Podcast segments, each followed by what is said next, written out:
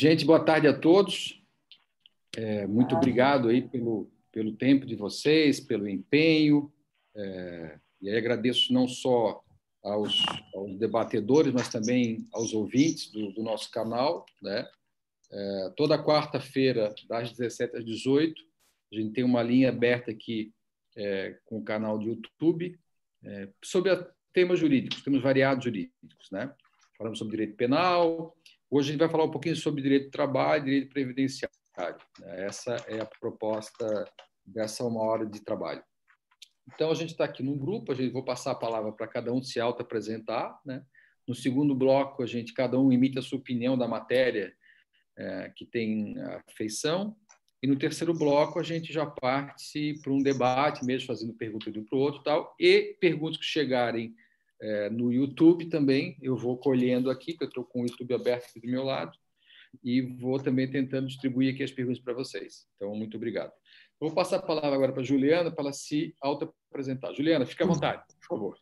Boa tarde a todos. Eu sou a Juliana Galtieri, sou advogada e atuo na seara trabalhista. Me especializei em direito do trabalho e gostaria de agradecer o convite e é um prazer estar participando aqui dessa live hoje. Muito obrigado, Juliana. Marco, fique à vontade, por favor. Boa tarde, eu sou o Marco Vendramel, advogado também, inscrito na OAB de São Paulo advogo na área previdenciária, sou especialista em direito público, mas especificamente na área do direito previdenciário. Ok, muito obrigado, Marco. Annelise, por favor, fique à vontade. Olá, boa tarde a todos. Meu nome é Annelise, sou advogada, estou me especializando em direito do trabalho e sou técnica em segurança do trabalho. Ah, muito obrigado, Annelise. Gil Becker. Olá, boa tarde a todos. Eu sou, eu sou a Gil, sou especialista, sou advogada, especialista em direito do trabalho e direito previdenciário. E estamos aqui para ajudar tanto os segurados, mas principalmente as empresas que precisam fazer alguma coisa para saírem bem dessa crise da pandemia que causada pela pandemia do coronavírus. Muito obrigado. É, Mauro? Boa tarde a todos que nos assistem, boa tarde aos colegas. É, meu nome é Mauro Moraes, eu sou advogado, é, estou me especializando em direito do trabalho, processo de trabalho e seguridade social. E como a doutora Juliana falou, é um prazer estar aqui, é um prazer participar desse debate, dessa conversa e dessas informações que a gente vai passar para quem está nos assistindo. Muito obrigado, Mauro. E o meu nome é Murilo Gouveia dos Reis, eu atuo na área de direito empresarial, Santa Catarina, São Paulo e Brasília. E o nosso propósito aqui é ajudar os outros, ajudar as pessoas. Esse é o nosso propósito é, no dia de hoje e o propósito do escritório que nós trabalhamos todos já. É, o escritório já funciona há 53 anos é, e passando por várias fases.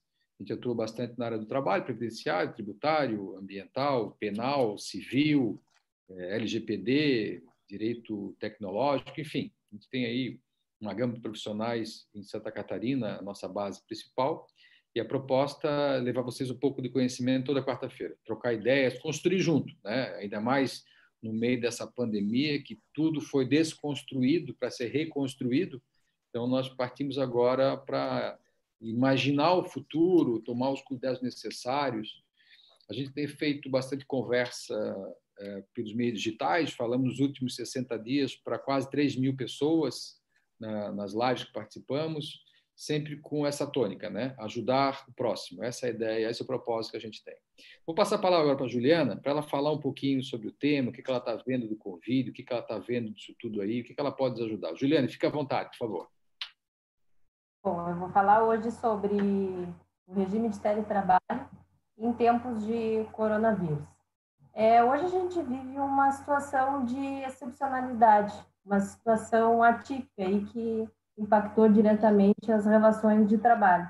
As empresas, para se manterem produtivas, tiveram que buscar alternativas, e uma dessas alternativas foi migrar seus trabalhadores do regime presencial para o telepresencial. E aí muitas dúvidas surgiram, como jornada de trabalho, controle, fiscalização, recebimento do vale transporte, entre outros. Bom, vou destacar aqui que o teletrabalho ele já é uma realidade hoje no Brasil. Surgiu inclusive lá por volta dos anos 2000 e foi formalizado em 2017 com a reforma trabalhista. Inclusive, já tem inúmeras pesquisas aí que, que mostram que atualmente milhões de brasileiros trabalham remotamente. E a medida provisória, ela trouxe algumas novidades. Uma dessas novidades é a alteração do regime presencial para o regime uh, telepresencial. Bom, o empregador aí ele pode fazer essa alteração de forma unilateral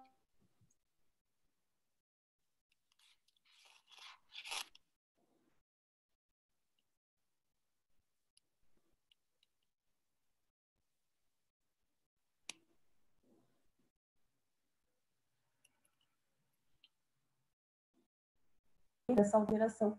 Contudo, como uma forma de cautela, é interessante que a empresa faça um aditivo aí e deixe isso formalizado para que, eventualmente, ela é, se deixe de correr algum risco né, no futuro.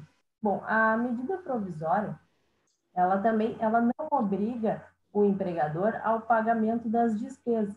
Contudo, é, está na medida, tem um artigo específico que fala que a responsabilidade de aquisição, manutenção e fornecimento de infraestrutura, ela pode ser sim arcada pelo, uh, uh, pelo empregador, porém deve estar prevista em contrato previamente celebrado. Esse contrato, se não for firmado antes do início é, do regime de teletrabalho, ele pode ser feito em até 30 dias após o primeiro dia do, desse regime. Por quê? O empregador, o empregado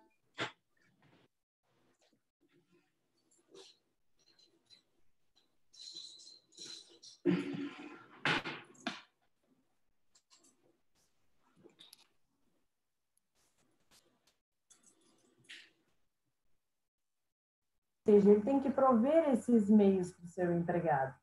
Inclusive, uma, um dos pontos da medida provisória é uh, o, o comodato, que seria um empréstimo gratuito aí, uh, de um equipamento por parte do empregador para o empregado. Mas isso não constitui, contudo, natureza salarial. Então, o empregador ele disponibiliza um material para o empregado realizar esse esse esse trabalho e depois ele devolve para o seu empregador.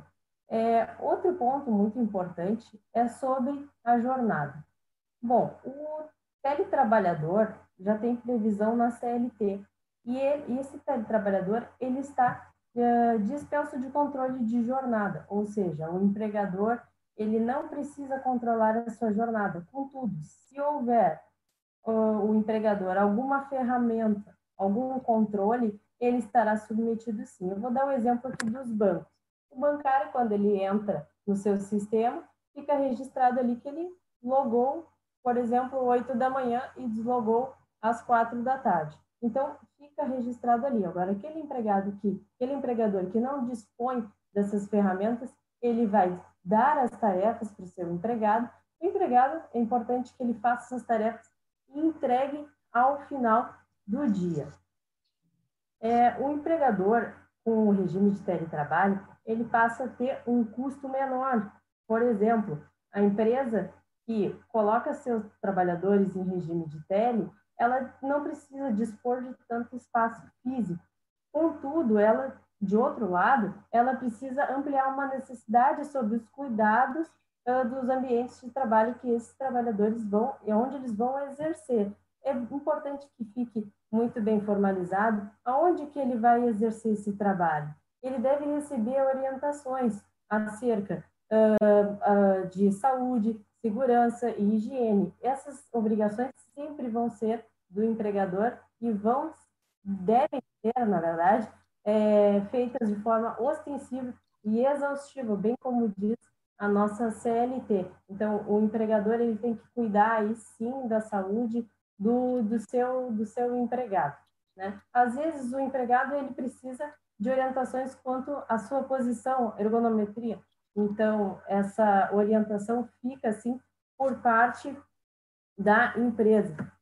Aquele, uh, aquele empresário que tem teletrabalhadores, ele não está isento de adequar os, uh, o ambiente de trabalho às regras do, PC, do PCMSO, por exemplo, e nem do PPRA. Ele pode, sim, fazer uma fiscalização, realizar treinamentos. Inclusive, tem empresas aí que eh, enviam é, lembretes a cada X tempo para os seus trabalhadores. Lembre-se da sua postura, né? Enfim, é um meio muito, muito bom e acessível para as empresas e também para os seus hum, trabalhadores.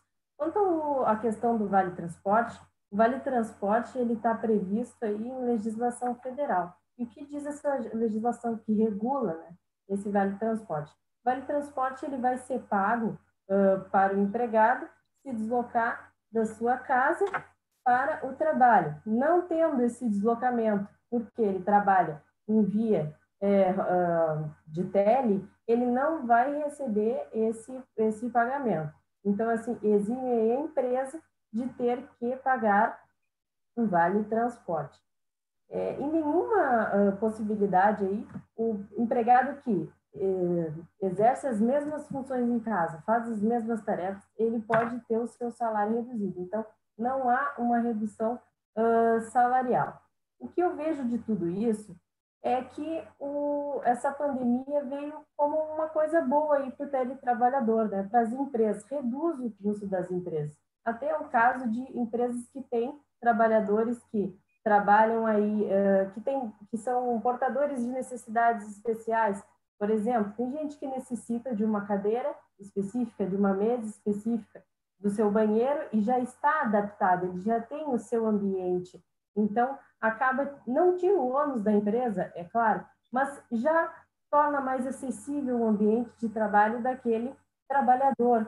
É, o, a, a pandemia, ela veio acelerar essa modalidade do teletrabalho, mas ela já vinha acontecendo, e ela já ia acontecer de qualquer forma. Então, é, uma coisa que vinha lentamente, gradualmente acontecendo aí, teve um disparo muito grande e eu acho, na minha opinião, que a tendência do teletrabalho, ela não vai passar com o coronavírus. Ela fica, e fica aí para tentar tirar um pouco das empresas é, é, cargas, valores de, de aluguel, enfim, todas essa, essas, essas, esses ônus que a empresa acaba tendo para manter um espaço físico. Também, um outro aspecto positivo que eu vejo é a consciência aí sobre a redução dos impactos ambientais, né? Menos pessoas pegando transporte coletivo, menos pessoas pegando transporte uh, público, né? Então, é, esse o clássico uh, o clássico expediente de escritório, ele antes era norma. Hoje ele não é mais norma. Eu acho que essa, essa pandemia veio para mostrar para a sociedade e adaptar a sociedade com o trabalho do futuro, que é o, o teletrabalho. Eu encerro aqui a minha, a minha fala. Obrigado, Juliana. Muito obrigado. Eu até já anotei aqui uma pergunta de fazer depois no, no bloco de debate. Vou, vou falar depois de todos nós sobre o teletrabalho, sobre o horário do teletrabalho. Hoje de manhã, numa live lá com o pessoal de Itajaí, que eu participei, Balneário, Camboriú e Itajaí. Nós falamos sobre a redução dos horários de trabalho, conforme a MP 936, e passando todo mundo para teletrabalho, e o horário de trabalho, se vai ser controlado em casa ou não. Então, vamos falar isso depois. Marco, fica à vontade. Expõe a tua parte aí, Marco, por favor. Boa tarde novamente. É, quero começar dizendo que é inquestionável que essa situação que estamos vivendo é lastimável e que trouxe uma mudança de paradigmas para todos nós, seja no ambiente de trabalho, ambiente pessoal. E hoje eu vou tratar com vocês alguns pontos de alterações que tiveram dentro da Previdência Social, né, é, no que tange a suspensão de serviços prestados ou alteração e mecanismos de como funciona agora, é, ainda que de forma temporária, esses serviços. Eu vou começar falando sobre a perícia. É, antigamente, num passado muito recente, estávamos acostumados que as perícias é, médicas do INSS eram feitas dentro do próprio INSS, dentro da agência de cada município, de cada região, existiam salas é, onde os médicos peritos lá ficavam esperando que as, as, pessoas que precisassem passar por perícia médica fossem até eles no horário agendado para que fosse submetido ao exame clínico e, enfim, pudesse passar por perícia. Devido ao coronavírus, né, a disseminação do coronavírus, o risco de permanecer com os postos de trabalho aberto dentro das agências do INSS era muito alto, porque todo mundo sabe que é comum que o INSS é, é um órgão público com muito fluxo de pessoas, né? O pessoal até brinca, olha, vou lá pegar a fila do INSS, realmente é algo que é muito é, cheio de pessoas o tempo todo. Então, por isso, foi decidido que uh, as perícias presenciais seriam suspensas. Uh, e como que ficaria, então, quem precisa de um requerimento uh, como auxílio-doença, por exemplo, que não tem como postergar ou se programar para fazer isso em um outro momento? Então, é, a partir de agora, né, né, já, já tem um mês essa decisão aí, que estão sendo anexados os laudos e exames médicos, atestados médicos dentro do sistema do meu INSS, e a análise é feita de forma documental que isso quer dizer? Quer dizer que o médico vai receber por sorteio, de acordo com a região que foi selecionada no requerimento, é, o seu requerimento de auxílio-doença, por exemplo, e ele vai analisar os seus laudos médicos. Você irá fazer o requerimento é, lá na hora, no, no próprio INSS, inclusive nós temos um vídeo no canal ensinando qual é o passo a passo deste requerimento, né? É, e você faz, anexa todos os documentos ali e o médico faz a análise e emite o parecer é, sem precisar ter aquela consulta clínica. Então, essa é a primeira grande mudança que a gente percebe aí com o coronavírus. É, uma outra mudança é a suspensão de serviços como, por exemplo, a prova de vida. Todo aquele que recebe benefício previdenciário, agora eu vou falar principalmente de aposentadoria, precisa anualmente fazer a prova de vida. Essa prova de vida é feita é, normalmente nos bancos, em alguns casos excepcionais é, existe dentro do próprio INSS, mas normalmente é nos bancos, que o beneficiário vai até o banco, assina um documento para provar que está vivo. É, acontece que isso é programado, existe uma data limite para todo, todo mundo que recebe benefício fazer. Então, imagine a situação de quem tem a data limite dentro desse período de quarentena, onde as agências estavam fechadas, normalmente aposentados estão no grupo de risco, né? Então, são pessoas que são, é indicado que não saia de casa, que permaneça o isolamento. Então, por isso, foi editada uma medida provisória é, que decretou que ficou suspenso esse serviço é, por 120 dias. Então, não precisa mais ir até o banco ou fazer a prova de vida durante esse período, podendo ser, inclusive, prorrogado, enquanto perdurar aí esse período de necessidade de isolamento social. Um, um outro serviço que foi suspenso também é a necessidade da entrega de declaração de cárcere aqueles que são dependentes de é, família, familiares, dependentes de presidiário, que era vinculado ao INSS, recebem o auxílio reclusão, precisavam entregar a declaração de cárcere em um período determinado também, né? Só que qual é o passo a passo para a entrega dessa declaração?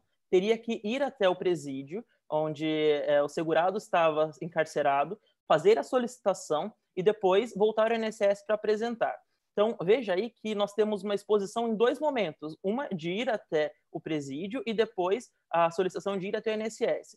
Como tanto a administração dos presídios como o próprio INSS estão com as atividades de atendimento ao público suspensas no momento, então abrange-se então essa decisão para que não seja necessário apresentar essa é, declaração de comprovante de cárcere. Qual é a consequência disso, a consequência prática disso? Os benefícios não serão interrompidos, porque se até então não fossem apresentados essas declarações ou feitos esses procedimentos que eu mencionei, os, os procedimentos, os benefícios seriam suspensos e aquela família, aquele dependente, deixaria de receber. Então agora eu vou falar é, também é, da prorrogação automática do auxílio doença. Existe aqui hoje é, um procedimento que quando você está prestes a encerrar o auxílio-doença, já tem uma data de cessação do seu benefício de auxílio-doença, você pode fazer o pedido de prorrogação do auxílio-doença. O que isso significa? Significa que você, antes de vencer o seu período de cessação, entra em contato com o INSS, seja através do telefone 135 da plataforma do meu INSS ou presencialmente lá no INSS, e faz o pedido de prorrogação de benefício. Agora, e esse pedido de prorrogação seria marcado uma nova perícia, para que a, a, o segurado fosse de novo submetido, reavaliado, para verificar se aquela incapacidade que deu origem ao benefício do auxílio doença se mantinha. Se fosse mantida, se fosse comprovado que estava mantida a incapacidade, é, esse benefício ele seria postergado, né? Ele continuaria recebendo esse benefício. Se fosse algo que já tivesse cessado, seria então cortado do benefício. É, como que vai ser feito agora? Como está sendo feito agora? A prorrogação é automática, porém é importante que seja feito requerimento. Então, o beneficiário fará o requerimento né, no INSS como de forma normal através do INSS ou através do 135 e a resposta desse requerimento que é automática. Então, é, ficou um pouco de dúvida, porque a lei não é tão, tão clara quanto nisso, então talvez quem não tenha esclarecimento nesse sentido acaba se confundindo, achando que não precisa nem requerer. Precisa sim, precisa fazer o requerimento, o que é automático é a resposta. É, e, por fim, o último tema que eu vou abordar com vocês é uma decisão bem recente também, é, do dia 29, agora é, de abril, do último dia 29, que foi uma decisão que fala que o médico perito da Justiça Federal poderá fazer a perícia por teleatendimento, até a teleperícia, como é chamada, né? É, essa perícia virtual, então, seria feita, o médico perito estaria no consultório, no local de trabalho dele, né? E o, a Justiça Federal iria disponibilizar uma sala equipada para que quem precisasse de uma perícia do INSS fosse até essa sala e conversasse com o médico como nós estamos conversando agora, de forma virtual. Então, o, o CNJ endossou né, é, esse tipo, esse argumento e autorizou é, essa, por, de, através de um ato ordinatório, essa, essa possibilidade de perícia virtual. Acontece que o, o CRM, né, que é o Conselho, o Conselho Regional de Medicina, mas especificamente o CFM, que é o Conselho Federal de Medicina, é, emitiu uma orientação dizendo que não é para os médicos cumprirem essa determinação do CNJ, ou seja, não é para os médicos fazerem essa teleperícia. Então, até, isso é muito recente, começou a vigorar agora, né? Não tem nenhuma semana aí dessa decisão. Então, nós já prevemos que tem, terão vários é, é, infortúnios aí por conta desse conflito de informações, porque se coloque no lugar do médico. O médico ele ó, segue a justiça que determina que é quem paga os honorários periciais, ou eu sigo aqui o, o Conselho Federal de Medicina que editou aí é, um comunicado, uma orientação para não cumprir. Né? Então, é uma situação bem delicada que envolve muitas pessoas, envolve desde o segurado, que tem o direito de receber a, o benefício e precisa da perícia para poder ter isso, envolve também o próprio profissional médico. Então, para isso, é, nós estamos acompanhando, continuamos acompanhando aqui, que nós voltamos com maiores informações assim que tiver uma decisão, mas por hora, mantenha a decisão do CNJ, que diz que é preciso, aliás, que é autorizado a teleperícia. Fantástico, Marco, fantástico, fantástico. Muito, muito interessante as colocações aí, e acho que realmente, não sei se todo mundo estava sabendo disso, né? Hoje em dia, com essas tantas mudanças aí, não sei até onde é que o pessoal está informado. Um grande problema é, que eu vejo é assim a insegurança na informação. É isso que eu sempre tenho visto as pessoas falarem, não sabem bem quem acreditar, como que vai, né? Então, realmente, isso é fantástico. Muito obrigado, Marco. Espanha. Anelise, fique à vontade, por favor, Anelise. Olá, boa tarde novamente. É, hoje eu vim comentar é, uma notícia que está todos os meios de comunicação do Brasil, que também ocorreu no último dia 29, que foi a decisão liminar do STF e que retirou a eficácia do artigo 29 da MP 927, que é aquela que deu bastante é, é, foi muito comentada, que suspendia os contratos de trabalho, ela também trouxe nos seus dispositivos que o, a contaminação pelo Covid-19 ela não seria considerada como acidente de trabalho, salvo comprovação do nexo causal pelo empregado. Então, é, retirando essa eficácia do artigo 29 da MP, ficou um pouco mais fácil de ser é, considerado como uma doença de trabalho a contaminação do Covid-19. É, COVID Isso impacta muitas empresas no sentido, de, da, principalmente aquelas que não estão cumprindo as orientações do governo com relação à adequação de ambiente de trabalho, a é, conscientização de como higienizar as mãos, higienizar também os seus equipamentos de, de, de trabalho. Então, está é, bem comentada essa decisão e a, quais são os impactos que a empresa pode ter na configuração do nexo causal. Bom, primeiro preciso explicar o que é o nexo causal. O nexo causal é aquele vínculo entre a doença e o ambiente de trabalho. Então, ou seja, empresas que são é, escritórios, que são pequenas, elas na grande maioria, acabam não tendo atenção às medidas de segurança e trabalho. Com isso, não tendo essa cultura dentro da empresa, nesse momento em que nós estamos de pandemia, é muito mais complicado delas conseguirem implantar isso. E pode ocorrer a contaminação dentro do ambiente de trabalho. Pode ter um empregado que acaba vindo, inclusive aqui em Florianópolis nós tivemos casos de grandes supermercados que, por causa de três funcionários, 180 acabaram sendo afastados, ou seja, o supermercado parou de funcionar. Por quê? Porque alguma medida ali não foi é, é, bem, é bem analisada. Por exemplo, quem sabe colocar uma distância entre os colaboradores, fazer um revezamento de horário. Então, é bem importante que as empresas passem a se adequar para que elas não tenham as consequências da não adequação. A principal delas é com relação ao acidente de trabalho, que vai gerar uma comunicação ao Ministério da Economia, e com isso pode ocorrer o aumento de um, de um fator previdenciário que a empresa tem que pagar, e com isso ela vai ter que desembolsar mais dinheiro. Não só isso, é, as empresas ainda podem é, ser multadas pela fiscalização do, do trabalho. Então, é bem, é bem importante que elas se adequem e depois a gente vai. A gente tem inclusive um canal, um vídeo no nosso canal do Governo dos Reis que explica bem detalhado é, quais são as consequências e o que elas devem fazer.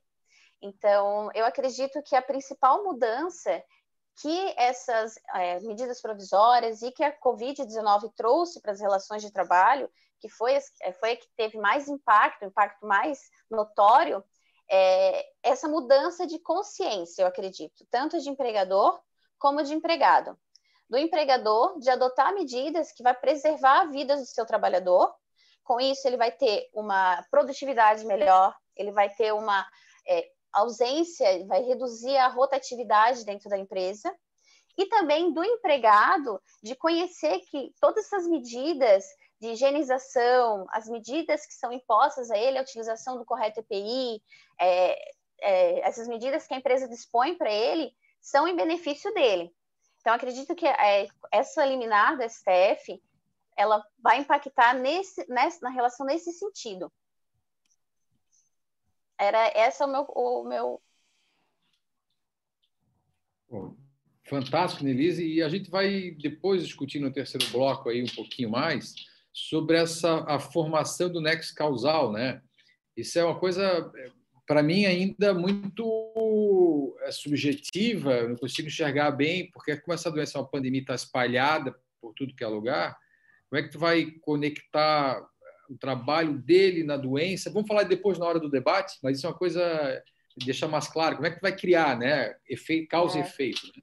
Mas vamos passar aí para Gil. Gil, fica à vontade. Doutora Gil Becker. Olá, novamente. Então, como eu falei antes, né? É, muito já se tem falado, né? Tem muitas medidas que foram disponibilizadas já. A gente escuta na televisão, a gente escuta é, no Facebook, enfim, todos os meios de comunicação, que existem diversas medidas que as empresas podem tomar, mas, mesmo sabendo que existem diversas medidas, muitas empresas ainda não fizeram nada, né? E não fazer nada não é uma opção. Nesse caso, né?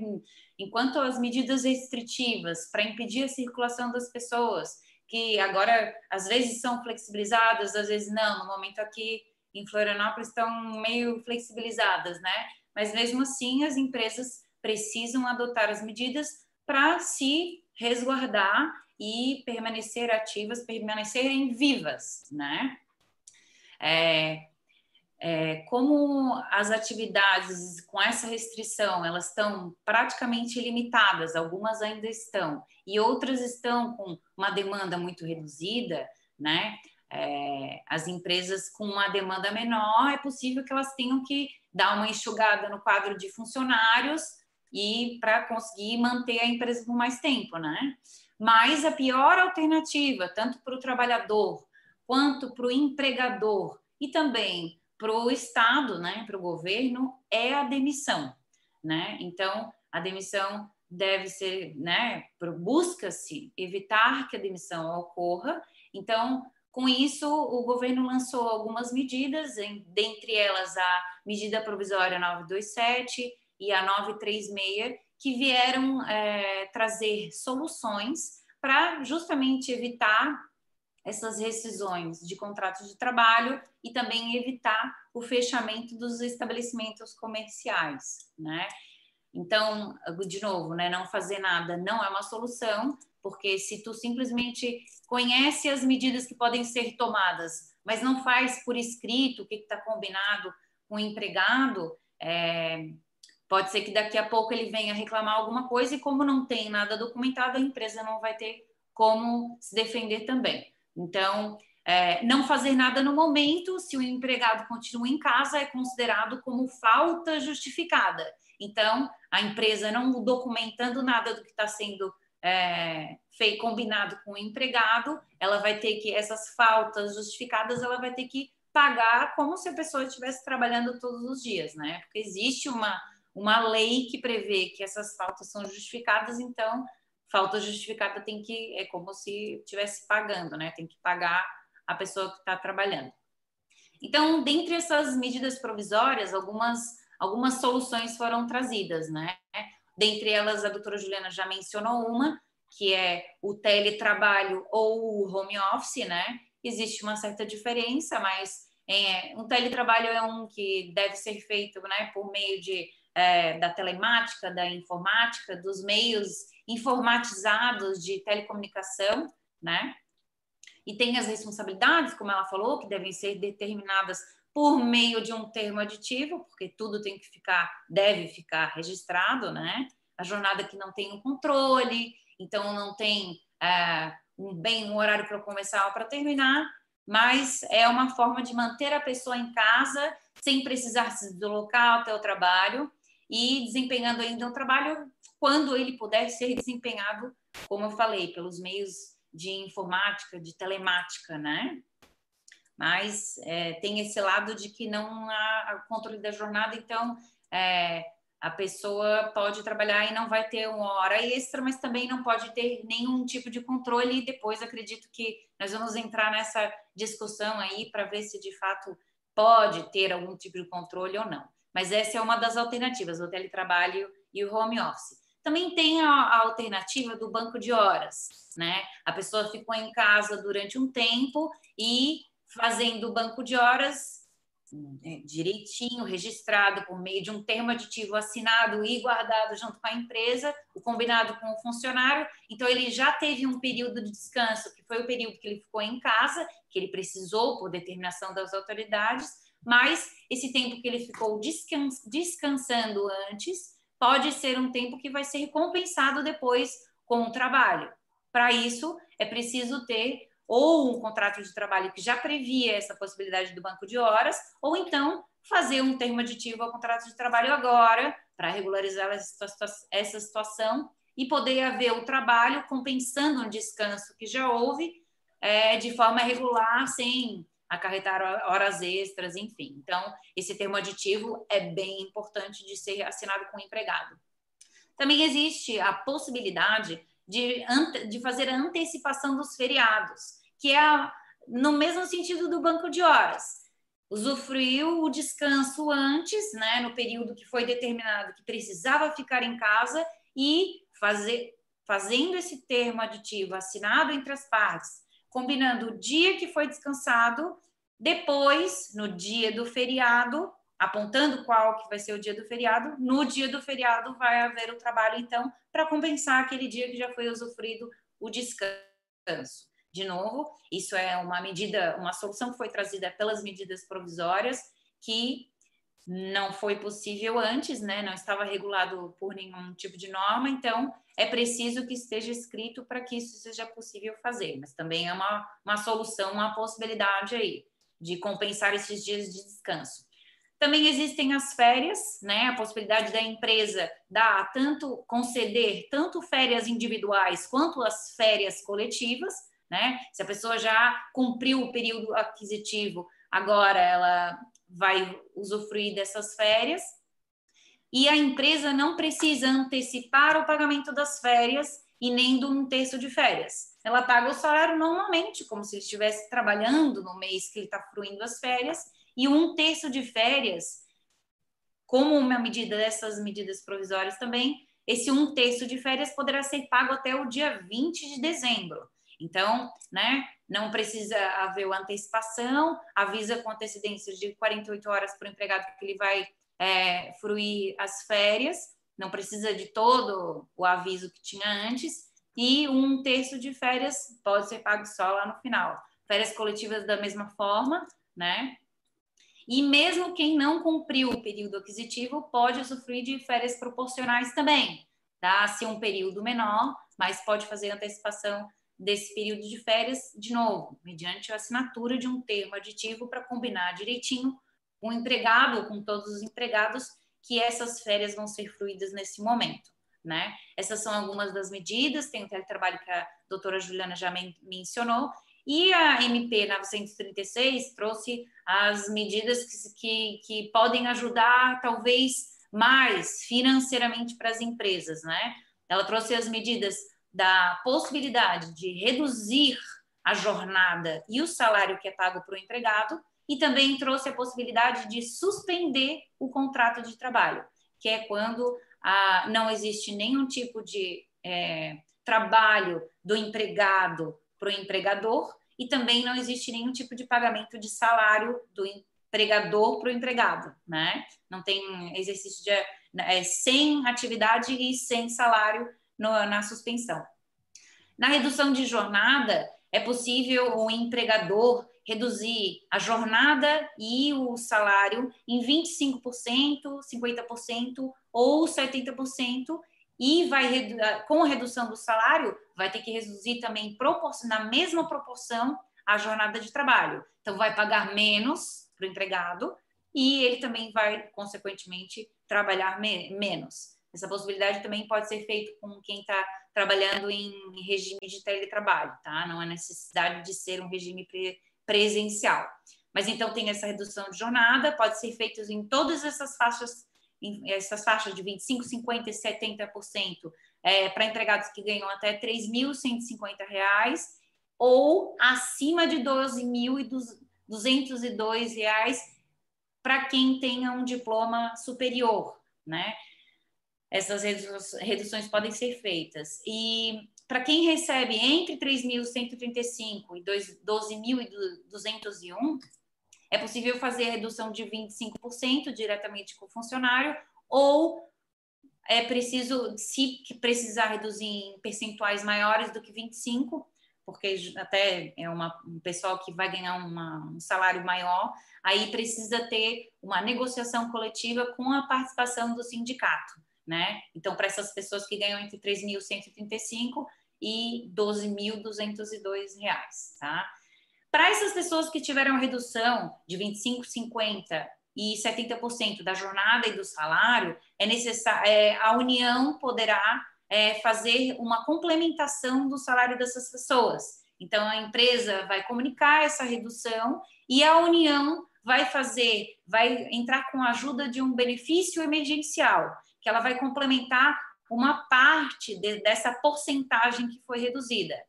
É uma parte, porque essa porcentagem vai ser aplicada, tem como base né, o, o valor que a pessoa receberia no seguro-desemprego. Como a pessoa não recebe exatamente o mesmo valor que ela recebe de salário quando ela entra no seguro-desemprego, então esse percentual que a União vai pagar como um complemento do salário também é um percentual um pouco menor mas é um percentual que vem ajudar bastante o empregado, né? E é, veio bastante ajudar, foi uma das medidas essenciais, tá? E além disso, quem tem o contrato de trabalho, né, o seu a, a jornada e o salário reduzidos, eles, se foi reduzido por 30 dias, ele vai ter uma, ele não pode ser demitido durante esses 30 dias que ele está com o salário e a jornada reduzidos, e vai ter uma estabilidade por mais 30 dias depois que ele voltar dessa redução. Então, ele tem uma estabilidade no emprego durante o período que ele teve a redução do contrato de trabalho. No mesmo sentido, algumas semelhanças acontecem quando na possibilidade de suspensão do, do contrato de trabalho, quando não tem atividade e a empresa também não paga salário. Na suspensão, é, a empresa não vai pagar nada para o empregado, né? Ele tem 100% é, suspenso do salário, então não vai receber nada. E a União, nesse caso, vai entrar com 100%, vai complementar 100% do salário do empregado, que corresponde a 100% do que ele receberia no seguro-desemprego. Então, é uma porcentagem menor, mas ele também ele não vai trabalhar e ele vai receber essa ajuda emergencial da União também para ajudar no sustento, né?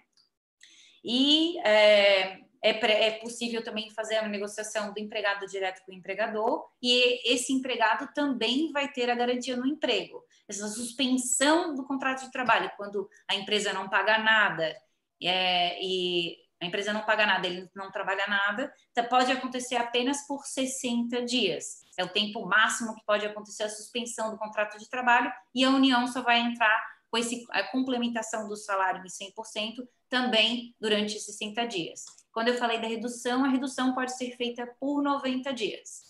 Mas, e na suspensão, também existe a estabilidade no emprego. Então, reduzir por ser, suspendir por 60 dias, depois que eu voltar durante a suspensão, eu não posso ser demitido, e depois eu vou ter estabilidade pelo mesmo tempo que eu tive a suspensão do contrato de trabalho. Isso é bem importante, tá? É, então, eu já falei, daí, então, a União vai entrar com essa ajuda, né? E se eu fiz a suspensão por 60 dias, depois eu posso fazer a redução? Pode fazer, contanto que as duas medidas tenham um total de 90 dias, tá? Então, suspendi o contrato de trabalho, não paguei nada, mas ainda tomar no final desses 60 dias, eu, empregador, posso daí reduzir o contrato de, a a, a jornada e o salário desse empregado, tá? Mas o período total, somando as duas medidas, tem que ser de 90 dias, não pode exceder esse tempo, tá? As empresas que tiveram em 2019 um faturamento maior do que 4 milhões e 800 mil reais, aí é, elas, essa empresa ela não pode fazer a suspensão, ela pode fazer a suspensão de 100% do contrato de trabalho, mas ela tem que entrar com uma ajuda para o empregado de 30% do salário que ele recebia. Então, vai ser uma ajuda compensatória, ela não tem natureza salarial, então não vai incidir os encargos, mas a empresa é obrigada a, a pagar um, um, percentual, né, 30% do salário que a pessoa recebia a título de é, ajuda, né, é uma ajuda compensatória, que chama na medida provisória 936, tá?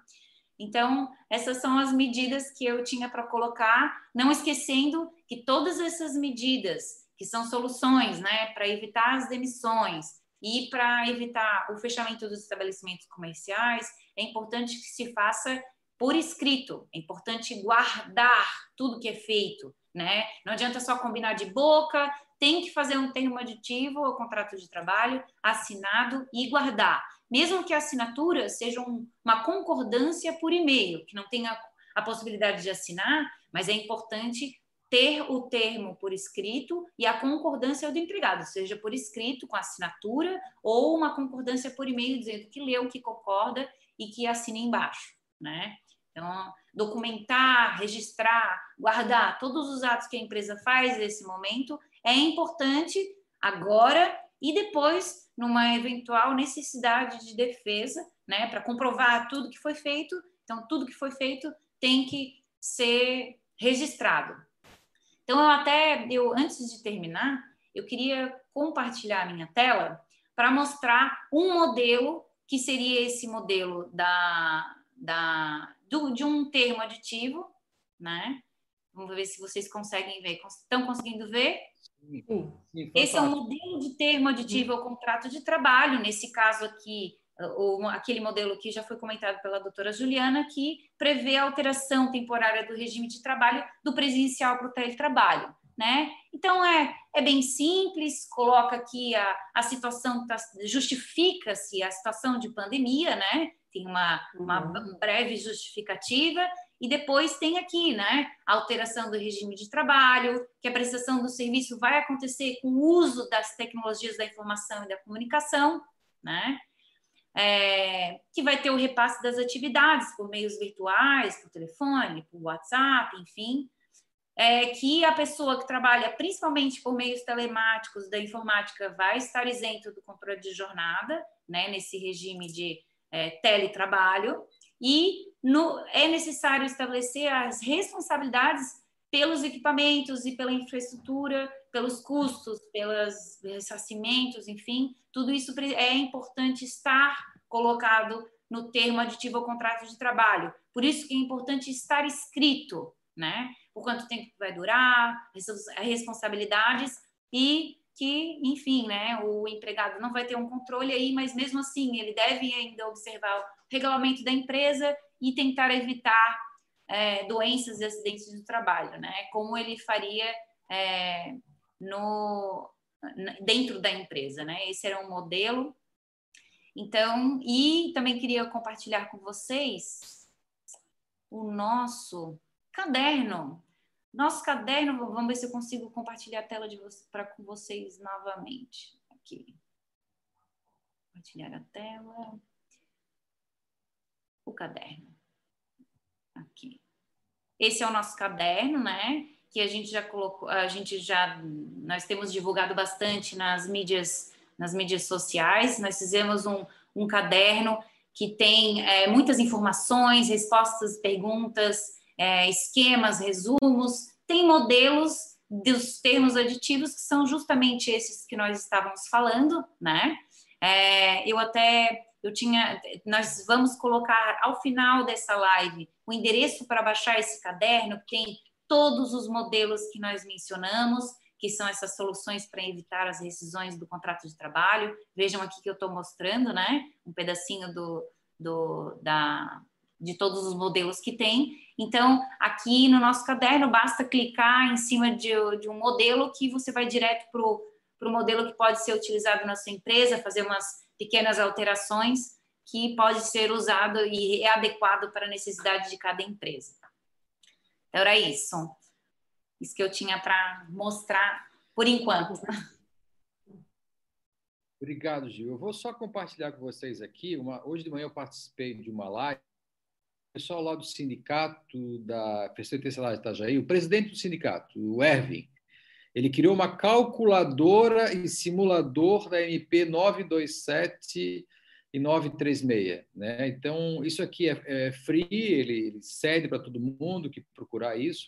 Vou tentar botar também no nosso site, o R, muito gentil. E aqui faz um cálculo, sabe? Um cálculo do parâmetro, o que, que, o que, que, ela, o que, que é o, o, a, o, a economia que a pessoa vai ter se lançar aqui é, o salário e a, a, a, essa esse Excel faz um cálculo é muito bom para ter como referência, né? Para saber o que, que vale a pena economizar ou não. Então, a calculadora que está também, vamos disponibilizar no nosso site também. Eu achei muito legal essa calculadora e é muito exemplificadora. E depois ele faz um resumo de funcionário também, cada funcionário, cada empregado, o que, que tem que perceber, o que, que ele vai perder, o que, que ele vai ganhar, né? Até sugeria ao Ed colocar isso aqui nessa planilha, uma diferenciação entre o que é até 13.500, que é direto com o empregado, e o que ganha a maior de 13.500, que tem que ter uma negociação com o sindicato, um acordo coletivo. Eu achei muito legal isso aqui, achei legal com, com, compartilhar com vocês, que é uma coisa muito feita à mão, mas muito prática, muito objetiva, para a gente poder calcular essas, essas reduções, tá? o que não se reduz salário, né? A hora salário continua, continua a mesma, né? Se reduz horas de trabalho, automaticamente se reduz salário, é, mas não reduziu o salário, reduz só o tempo de trabalho. Automaticamente, consequentemente, o que a pessoa ganha pelo tempo da pandemia. Isso não é para sempre, né, gente? É o tempo de exceção, né? Mas vou agora passar uma, a palavra para o Mauro, porque se nada disso der certo, nós precisamos resolver de alguma maneira, né? Uma das maneiras aí para o judiciário mas tem outras maneiras, né? E o judiciário não é o único monopólio que resolve questões trabalhistas e jurídicas, né, de maneira geral. Então, eu vou passar o Mauro para expor um pouquinho a tese dele, né, e por isso ficou por último, né, que tudo dá errado. A última cláusula do contrato é a cláusula de solução do conflito, né? Fique à vontade, Mauro, por favor. Perfeito, obrigado, doutor. É, então, fazendo um link direto com o que a doutora Gil estava falando, é, por óbvio que todos os empregadores eles precisam documentar todas as questões, eles precisam ter medidas preventivas, mas chega um certo momento em que é, não tendo as devidas orientações ou não tendo é, o devido preparo organizacional, é, vão, vão aparecer divergências, conflitos nessa relação de trabalho. Né? Aparecendo essas divergências, esses conflitos, a gente não precisa se submeter à demora no poder judiciário para poder resolvê-los. Então é bem importante que a gente, eh, a gente, quando eu digo a sociedade como um todo, tanto empregadores, trabalhadores, enfim, estejam a par de quais são as medidas que uh, resolutivas de conflito que a gente tem em nossas mãos para poder usufruir e não demandar ali uma submissão ao poder judiciário em processos judiciais que acabam demorando, enfim, quatro, seis anos, dependendo de, de cada caso. Então, eu basicamente criei uh, uma tabela bem resumida sobre as formas de, de resolução de conflitos que a gente tem é, basicamente, ela é um resumo, então, nos próximos dias, nas redes sociais do escritório, eu vou disponibilizar é, um pouco sobre cada instituto. Quem tiver dúvida também pode trazer nas redes sociais do escritório comentários, etc. A gente vai respondendo. Então, vou apresentar uma tabela bem resumida das formas de, resolução de conflitos e explicar basicamente o que é cada uma delas. Bom, a partir dessa tabela que eu elaborei, eu trago em primeiro plano, mas não, não quer dizer que seja a mais importante, enfim, é a conciliação judicial.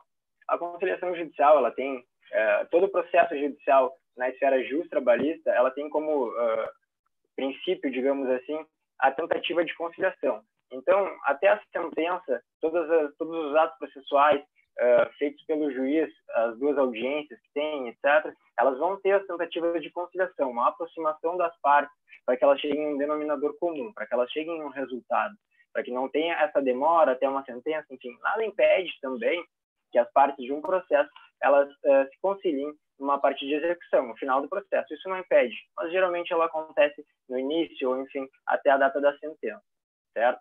A própria CLT ela prevê essa obrigatoriedade, digamos assim, uh, da conciliação nos processos, que nem sempre dá certo, então tem outras medidas que a gente acaba optando para isso certo? É, em segundo plano, eu trago também a conciliação extrajudicial. Nesse, né, nesse segundo modelo, nesse segundo instituto, a gente vai ter uma previsão legal também, porém, o que, que acontece?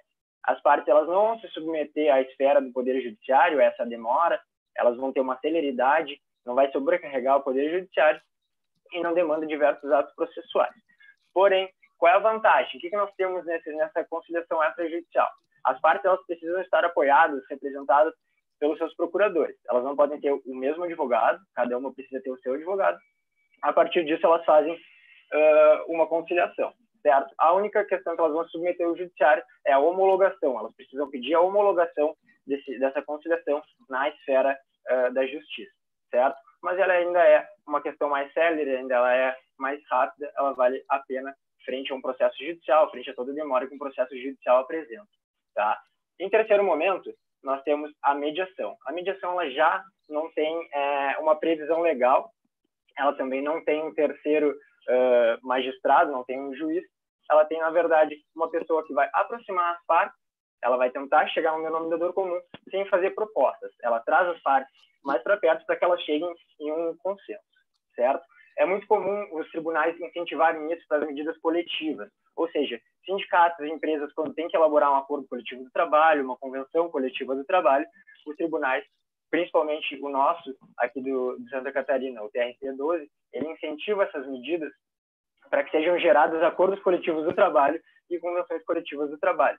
Então, a mediação ela serve basicamente para isso, para aproximar as partes, chegarem num denominador comum, e no nosso tribunal ela é incentivada bastante nos casos coletivos. Tá? Em terceiro momento, nós temos a arbitragem, ela é basicamente uh, similar e idêntica, digamos assim, a um processo judicial, mas ela não é na esfera judicial. Como é que ela funciona? As partes elas vão escolher um terceiro imparcial, geralmente alguém que é profissional, um expert na área. Então, digamos, seja um trabalhador da construção civil, provavelmente na arbitragem eles vão escolher é, um engenheiro civil para poder resolver esse caso. Os atos processuais, digamos assim, os atos que demandam arbitragem, eles são basicamente iguais ao da Justiça do Trabalho. Então, vai ter audiência, vai ter apresentação de provas, testemunhas, etc. Certo? Qual é a desvantagem da arbitragem? Ela é 100% particular. Ela vai ser um pouco mais onerosa nesse sentido, mas ela vai ser bem mais célere do que, uma, do que um processo judicial propriamente dito. O ideal da arbitragem é que ela seja realizada uh, em empresas de grande porte, porque vai ter um grande fluxo de trabalhadores que entram, saem, divergências de conflitos, etc Então, a arbitragem ela serve bastante para empresas de grande porte. Ela é utilizada bastante uh, no, ramo das, da, no ramo empresarial, não só no ramo de trabalhista. E, por último, mas não menos importante, nós temos as comissões de conciliação prévia, que é um instituto que está previsto na própria CLT, e ele vem para amparar os conflitos individuais. O que acontece? As empresas e os sindicatos, eles têm a possibilidade é, de criar essas comissões, eles vão eleger trabalhadores que vão representar ambas as partes, tanto o empregador quanto os empregados, para poder também chegar em um denominador comum.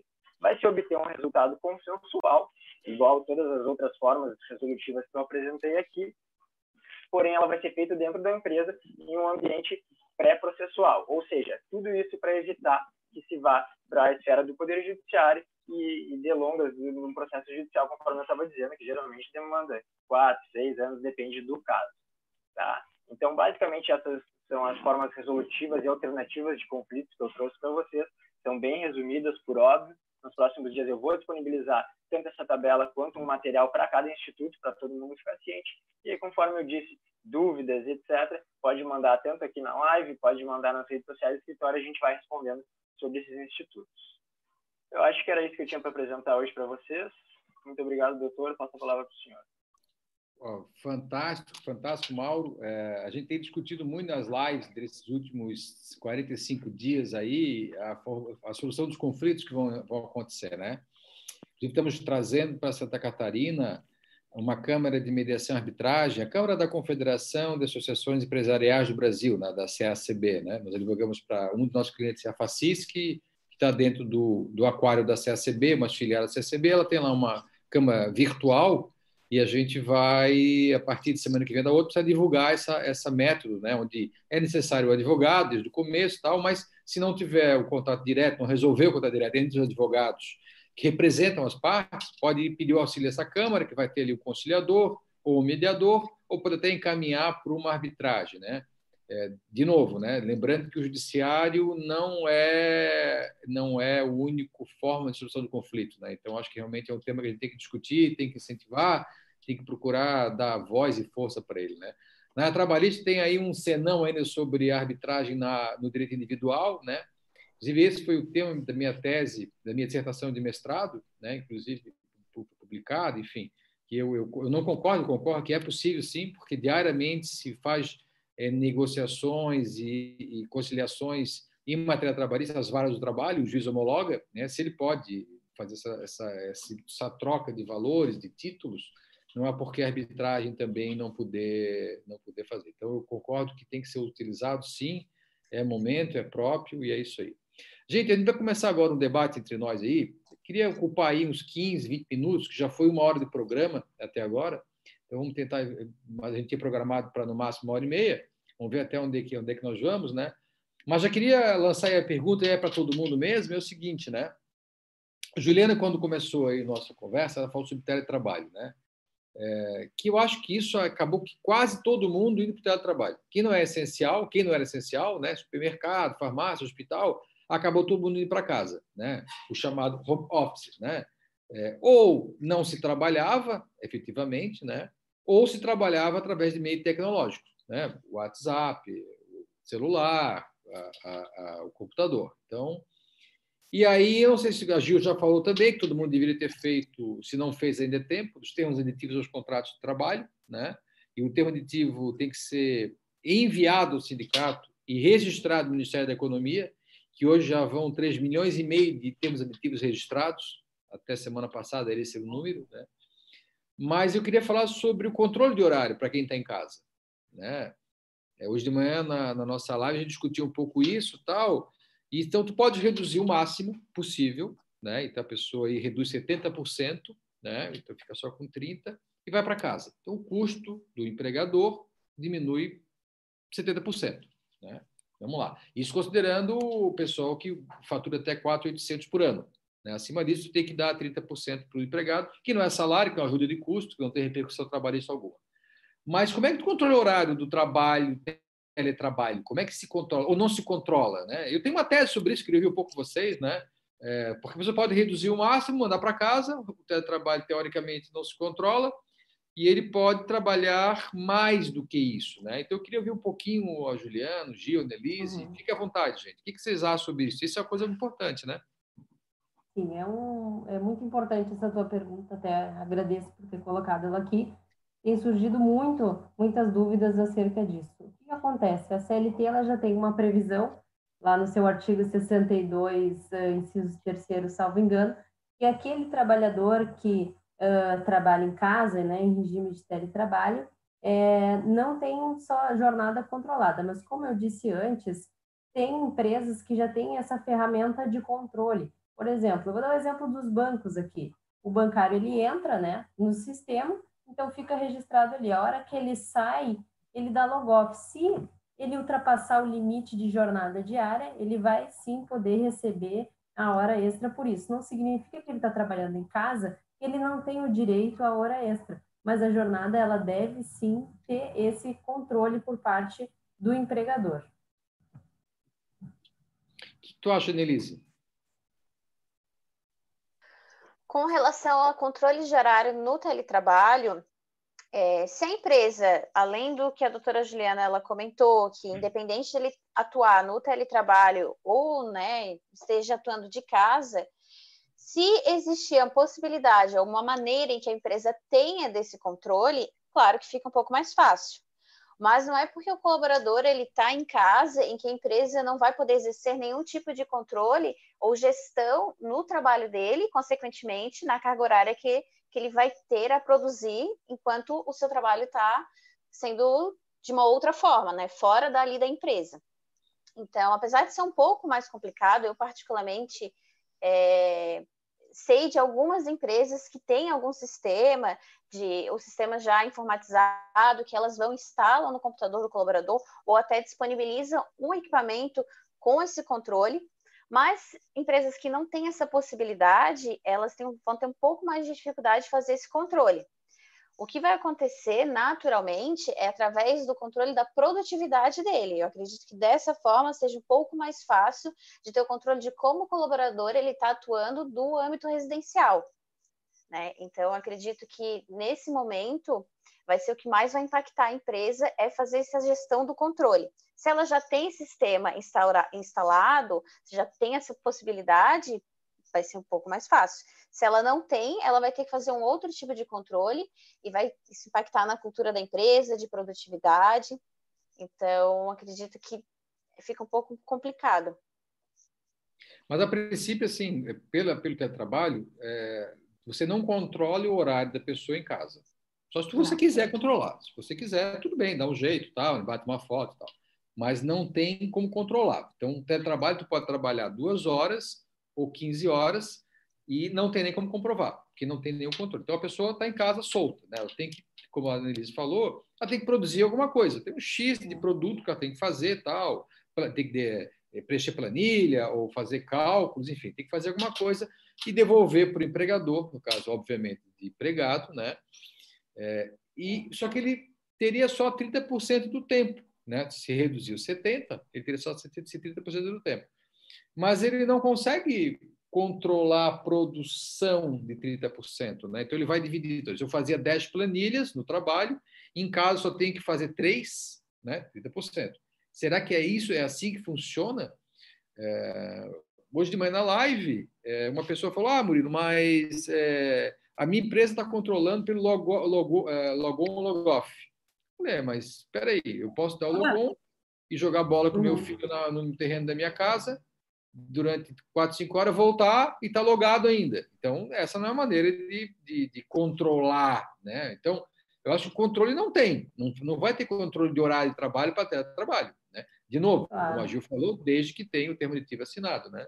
É, mas isso é uma, é uma coisa importante a gente discutir, porque eu acho que isso vai ser uma, uma das coisas que será reclamado em juízo a hora que o judiciário abrir e voltar à, norma, à normalidade. O que, que tu acha, Gil? Então, é, a gente também já viu diversas vezes que o empregado que trabalha em teletrabalho, também de acordo aqui com, estava dando uma olhadinha na, na CLT, né? A CLT no artigo 75E traz a disposição que o empregado que trabalha em regime de teletrabalho deve tomar as precauções, ele é responsável por tomar as precauções a fim de evitar doenças e acidentes de trabalho. Né? Então, se ele tem é, a capacidade de, de tomar essas precauções para evitar o, né, doenças de trabalho, acidentes de trabalho, às vezes mediante orientações, enfim, mas para evitar é, as doenças, acidentes de trabalho, ele também é capaz de gerir o seu horário de trabalho, né? Mesmo ele não tendo uma jornada de trabalho de oito horas diárias, ele deve mais ou menos respeitar esse horário, embora não tenha um controle, porque ele pode é, trabalhar só de tarde, ele pode trabalhar de madrugada, ele pode ele precisa entregar o resultado, mas ele não precisa, ele não está a, a, limitado a oito horas diárias que começam às oito e terminam em tal horário, né? Ele tem que entregar é o resultado. Então, se ele entrega entregava dez coisas antes, agora ele vai entregar cinco se ele é capaz de, de cuidar da própria saúde, né, para evitar as doenças e acidentes de trabalho, ele também é capaz de reduzir a sua própria produção para entregar menos do que ele entregava antes. Essa é a minha posição. É, isso tudo é uma discussão que eu estou vendo crescer, né? A terceira onda, né? A primeira onda eu tenho falado que foi que é a onda da saúde, né? Que ainda continua, a segunda onda da financeira, que ainda continua, mas a terceira onda na realidade não chegou, não bateu na praia ainda, né? Ela está vindo lá fora, antes do Recife, né? Vem crescendo, né? O CNJ já avisou a quantidade de ações que estão sendo ajuizadas, multiplicou por cinco na área trabalhista, tanto o volume quanto o valor das ações. É, mas vem vindo, né? Então, é um dos temas, né? Pô, eu fiquei em casa, reduziu 30% o meu tempo de trabalho, né? Deu 70% de, de, de redução, fiquei só por 30% do trabalho e tal. Estou trabalhando em casa com a redução, né? É, mas eu produzi muito mais. Eu produzi, em vez de 10 planilhas, eu produzi 15 planilhas que eu tinha que preencher no meu trabalho de 8 horas por dia. Então, eu vou querer o horário a mais disso. Essa é a discussão que vai acontecer fatalmente, né? Bom, mas espera aí, mas eu não tenho o teu controle de horário. Então, tu não tem horário de controle. Tu produziu mais, perfeito, bacana, né? É. Parabéns para você, mas não vejo como haver a condenação. Eu não vejo hoje, né? Mas não sei o que, que os juízes vão pensar daqui a quatro, cinco meses, que é o tempo de entrar com as ações, né? É, esse é um tema, eu acho, realmente que vai dar pano para manga. É, mas se ele, se ele, ele mas você está falando, tá, mas eu produzi muito mais, mas a, a empresa que contratou ele demandou muito mais, depende da exigência da empresa também, né? Ele pode produzir 50 vezes mais, mas depende do que a empresa está exigindo, né? Se eu tenho 10 entregas que já estavam programadas, entrou no regime de teletrabalho, reduziu, agora eu tenho que entregar 10 e eu vou alongar o prazo que tu precisa me entregar agora. E isso tem, de novo, se a empresa reduziu em 50% e 30%, ela tem que comprovar que ela alongou os prazos e que aquele é, é, trabalhador em regime de teletrabalho vai poder entregar num prazo muito maior. Isso significa que ele vai ter uma jornada reduzida, né? Ele vai conseguir produzir menos no tempo de trabalho. Mas, de fato, de novo, a empresa que reduz o contrato de trabalho desse empregador que trabalha em regime de teletrabalho, ela precisa comprovar que a exigência diminuiu, né? Seja claro. por meio, enfim, tem que estar registrado e guardado. Não é só falar de boca com a pessoa que o prazo está muito maior, precisa estar registrado para depois ter uma defesa, né? Uhum.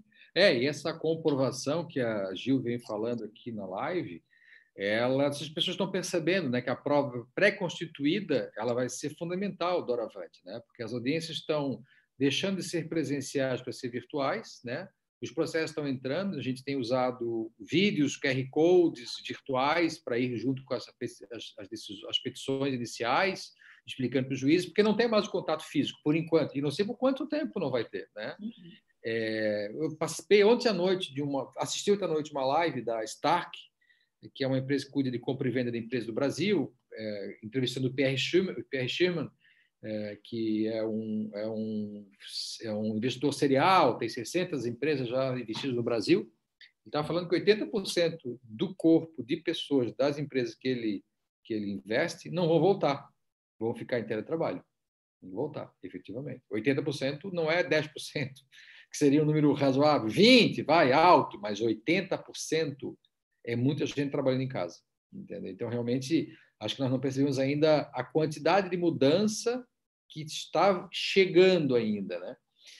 Enfim, esse tema é longo, né? Mas eu queria até abordar uma outra questão, sempre limitado ao nosso tempo, né? É, é que é o seguinte, né? A Nelisa falou do aumento do FAP, né? E isso é um assunto, não sei se todo mundo tem a noção da encrenca que é isso, né?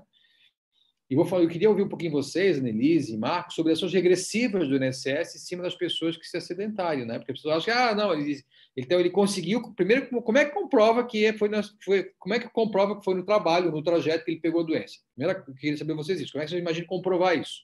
E segundo, se comprovado, é, não sei se as empresas sabem que elas vão, podem ser processadas pelo INSS, INSS em ações regressivas para devolver o dinheiro que pagaram, né? E aí esse cálculo não sei tamanho que vai ter. Sem, e aí sem prejuízo do dano moral, material, enfim, toda toda essa onda, essa terceira onda que vem chegando. O que, que tu fala, Nelise, Marco e Gil também, que gosta da área de, de previdência, né? É, doutor Murilo, é, com relação às questões do, é, como eu falei no começo, do nexo causal, que é aquele vínculo do do, da contaminação, vamos falar aqui específico da COVID-19, do Covid-19, com relação de emprego, é, a empresa que acaba tendo muitos acidentes de trabalho comunicados são duas alíquotas, é o FAP e o RAT. Então, acaba tendo o aumento do RAT, e isso vai impactar em porcentagem que a empresa tem que recolher. Fora que, além do, dessa questão que aumenta financeiramente para a empresa, causa a, é, ocorre a estabilidade do empregado, que tem essa, essa troca entre o acidente auxílio-doença e o, a, o auxílio acidentário, que é em virtude do acidente de trabalho dentro do local de trabalho. Então, ou seja, ele pode acontecer de duas formas. Eu acredito que o Dr. Marcos ele vai ter bem mais propriedade que eu para falar com relação a essa ação regressiva do INSS. É, mas no âmbito empresarial, quando ocorre um acidente de trabalho, a empresa comunica essa CAT. Se ela não comunica, o meu colaborador pegou é, Covid-19, mas eu não sei ao certo se ele pegou dentro da empresa ou se ele já é, foi contaminado por fora, né? Que realmente esse, esse vínculo, é para fazer esse vínculo, a hoje está bem complicado, porque nós já temos a contaminação comunitária, então tem que ser uma investigação como eu falei, as empresas que já têm os programas instaurados vai ser bem mais fácil, porque elas já têm pessoas especializadas que vão fazer essa investigação para verificar, não, ocorreu dentro do ambiente de trabalho, não, a pessoa pegou de fora. Então, as empresas que não têm isso, provavelmente elas vão evitar de emitir a CAT. E aí, essa pessoa ela vai ser afastada, vai pegar lá mais de 15 dias de atestado, ela vai ser afastada no INSS, e quando chega no INSS, com essa suspensão da eficácia do artigo 29, o que, que acontece? O INSS ele vai verificar aquilo ali, ele vai, ah, a empresa não cumpriu com as determinações, então vamos alterar. Não é um auxílio doença, é um auxílio é o auxílio acidentário. Então, com isso, vai mudar a, o código da doença do colaborador afastado e o INSS ele vai ir para a empresa para requerer essa alteração. E aí tem toda uma investigação, por que, que a empresa não emitiu a CAT, fiscal do trabalho pode acabar indo na empresa para verificar, olha, seus programas estão em dia, você não cumpriu as determinações, que daí geram as multas, e pode ocorrer essa ação regressiva do INSS. No âmbito jurídico, para a empresa, ela, o doutor Marcos vai explicar com mais propriedade a ação propriamente dita, né? E as consequências. Mas no âmbito jurídico, a empresa ela precisa ter tudo isso documentado. Então, se ela, ela encaminhou as comunicações de como higienizar, de como se portar, de como é, evitar a contaminação, ela vai ter isso documentado. Se ela entregou uma máscara, ainda que não seja aquela considerada como equipamento de proteção individual, mas ela, ela colocou medidas dentro da empresa que é, de forma a evitar esse contágio dentro do local de trabalho, ela vai ter isso documentado. Isso vai auxiliar na defesa dessa ação regressiva do INSS, né, doutor Marcos? É, então, Pra, só para iniciar aqui, a doutora Elise explicou para nós até agora como que fica a, a questão da empresa no pré-ação, né? Então agora vamos falar é, do, do pós-ação. Então vamos, no, dentro desse cenário, vamos imaginar que o funcionário teve a Covid-19 e foi instalado esse inquérito civil que a doutora Annelise falou para apurar se a empresa teve responsabilidade ou não nisso, ou seja, se a empresa agiu de forma omissa. Quando o doutor Murilo fala em provas, como provar, eu acredito que é um tema muito subjetivo, porque é difícil você palpar, não é muito palpável quando e onde que você é, é, contraiu o vírus. Então, acredito que do aspecto prova é mais interessante olharmos para a empresa. Como que a empresa pode se resguardar para evitar, é, ou melhor, para que tenha subsídios para se defender de uma possível ação, seja regressiva, reclamação trabalhista, qualquer que seja. Então, já foi falado aqui na live pelos colegas que é muito importante, a doutora Gil bem afirmou, é muito importante documentar todas as ações que forem praticadas no que tange a prevenção. Todas as políticas de prevenção da empresa devem ser documentadas, por mais simples que pareça, por exemplo, ah, só coloquei o álcool em gel na recepção, não é simples. É um ato muito complexo que pode desenvolver várias consequências. Então, quanto antes documentar e quanto mais você fizer para sua empresa, mais tranquilidade você vai ter é, numa possível ação judicial. Agora, entrando especificamente na ação regressiva. O que é a ação regressiva? Então, você imagina que o seu funcionário ficou afastado da empresa e o INSS fez o pagamento para ele. É, nessa, nesse cenário, saiu o dinheiro do, do governo e foi para o seu funcionário. Né? É, se o INSS identificar que houve uma culpa da empresa, que a empresa faliu, agiu de forma omissiva ou negligente, e por isso o funcionário foi contaminado, essa empresa, o INSS pode demandar contra a empresa, contra a empresa através de uma ação regressiva, exigindo que seja pago todo aquele valor que saiu dos cofres públicos para o é, segurado do INSS, que não deveria ter saído. Então, isso é feito por meio de uma ação judicial. Novamente, existe aí o contraditório, ou seja, a empresa terá a chance de provar que realmente tomou todos os cuidados para que isso para que isso não acontecesse, essa contaminação não acontecesse. É, contudo, é uma demanda da empresa aí que pode acontecer e pode ser prejudicada. E num cenário atual, já seria ruim receber uma condenação com esse peso. Num cenário futuro, a gente imagina daqui três, quatro meses, é, imagina a consequência da empresa que vão estar começando a respirar, é, receber uma condenação dessa, vai de desencontro com tudo aquilo que as empresas querem. E além de tudo isso, temos a questão do valor da empresa, valor de mercado. A gente sabe que hoje o posicionamento social de mídia, de valor de mercado da empresa, tem um peso muito grande. Né? Então a gente vê várias empresas, várias marcas aí que acabam sendo bombardeadas por informações em redes sociais, por exemplo, e acabam perdendo o valor de mercado. E isso pode é, desprestigiar a sua empresa, inclusive de trazer consequências financeiras muito grandes, prejuízos grandes, muito além do que aqueles que o juiz pode te condenar. Gente, muito obrigado. Eu vou dar um minutinho para cada um para fazer só as palavras finais, que a gente tem mais é, cinco, seis minutos de live. Depois ela vai, vai cair, né? assim funciona o YouTube. Então, dou um minutinho para cada um se despedir e, e, do povo aí, dizer que nós voltamos toda quarta-feira, 17 às 18 horas, 8h30, né? Estamos fazendo as nossas lives, né? Então, o tema da semana que vem já é lançado agora na sexta-feira, depois da manhã, e assim a gente vai evoluindo para isso aí. É, Juliana, tuas palavras finais, por favor.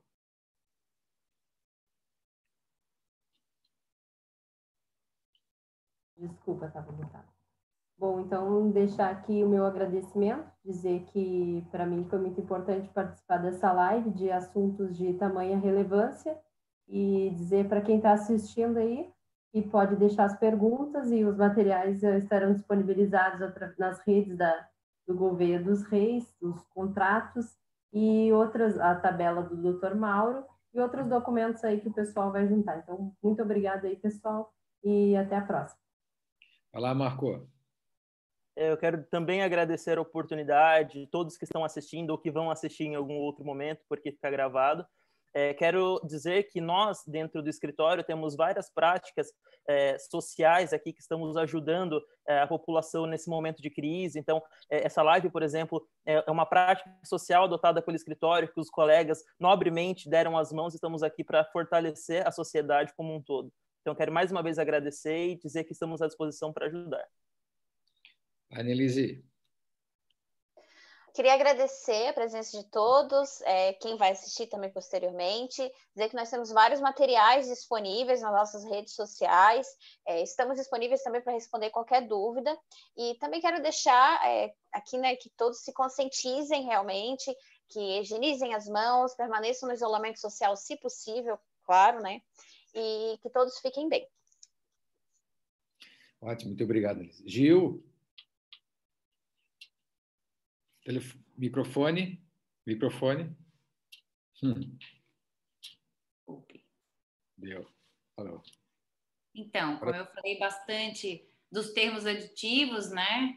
Eu no final até falei, esqueci de falar um pouco da rescisão, mas uh, eu entendo que as empresas, nós estamos aqui para ajudar, né? Nessa essa live é uma tentativa de ajuda nessa nessa época nós todos estamos tentando ajudar uns aos outros né? Provendo essa, essas orientações de forma é, gratuita, né? Para que as empresas façam alguma coisa de fato, para que no futuro elas tenham como se proteger. Então, é, vou insistir, né? Do, que as empresas documentem, registrem e guardem todas as medidas de segurança, de higiene, as orientações que a empresa der para os seus colaboradores, né? E assine os termos aditivos com seus colaboradores que forem ajudar, sejam eles o termo aditivo de banco de horas, de antecipação de feriados, de concessão de férias, de teletrabalho ou home office, de redução de jornada e salário ou então de suspensão do contrato de trabalho, que são sim soluções que podem ajudar muito,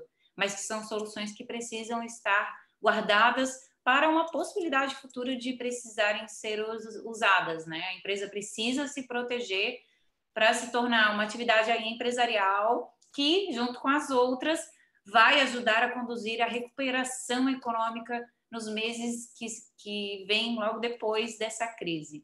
Né? Então, é importante documentar. Obrigado, Gil. Doutor Mauro. Bom, então eu queria, na verdade, agradecer, no primeiro momento, o espaço, doutor, que está podendo passar essas informações e troca de ideias com, com os colegas, né? E, e reforçar aqueles que estão nos assistindo que as medidas elas estão aí para serem tomadas, as medidas preventivas, as orientações, as organizações, enfim, elas estão aí para serem tomadas, para todo mundo estar atento, mas advindo conflitos, advindo divergências de interesses, a gente tem essas formas resolutivas que eu apresentei hoje e elas vão estar disponíveis tanto nas redes do escritório, acredito que também no link da própria live já esteja disponível a tabela para download. Então, aproveitem esse material e qualquer dúvida também a gente está disponível nas redes do, do escritório, site, enfim. Muito obrigado a todos. Gente, muito obrigado a todos vocês, Juliana, Marco, Nelise, Gil, Mauro, Tamires, Bárbara, Guilherme, todo mundo que participou dessa live, o pessoal lá de trás que cuidou para acontecer hoje, muito obrigado mesmo. Tem muito mais material no nosso site, né? no, nosso, no nosso YouTube, tem várias, vários vídeos que apresentam esses temas com muito mais largo, largo tempo tal. Vamos voltar semana que vem aqui. Muito obrigado a todos. Estamos aqui nosso propósito ajudar os outros. Muito obrigado, gente. Muito obrigado. Até logo e excelente noite para todos. Obrigada.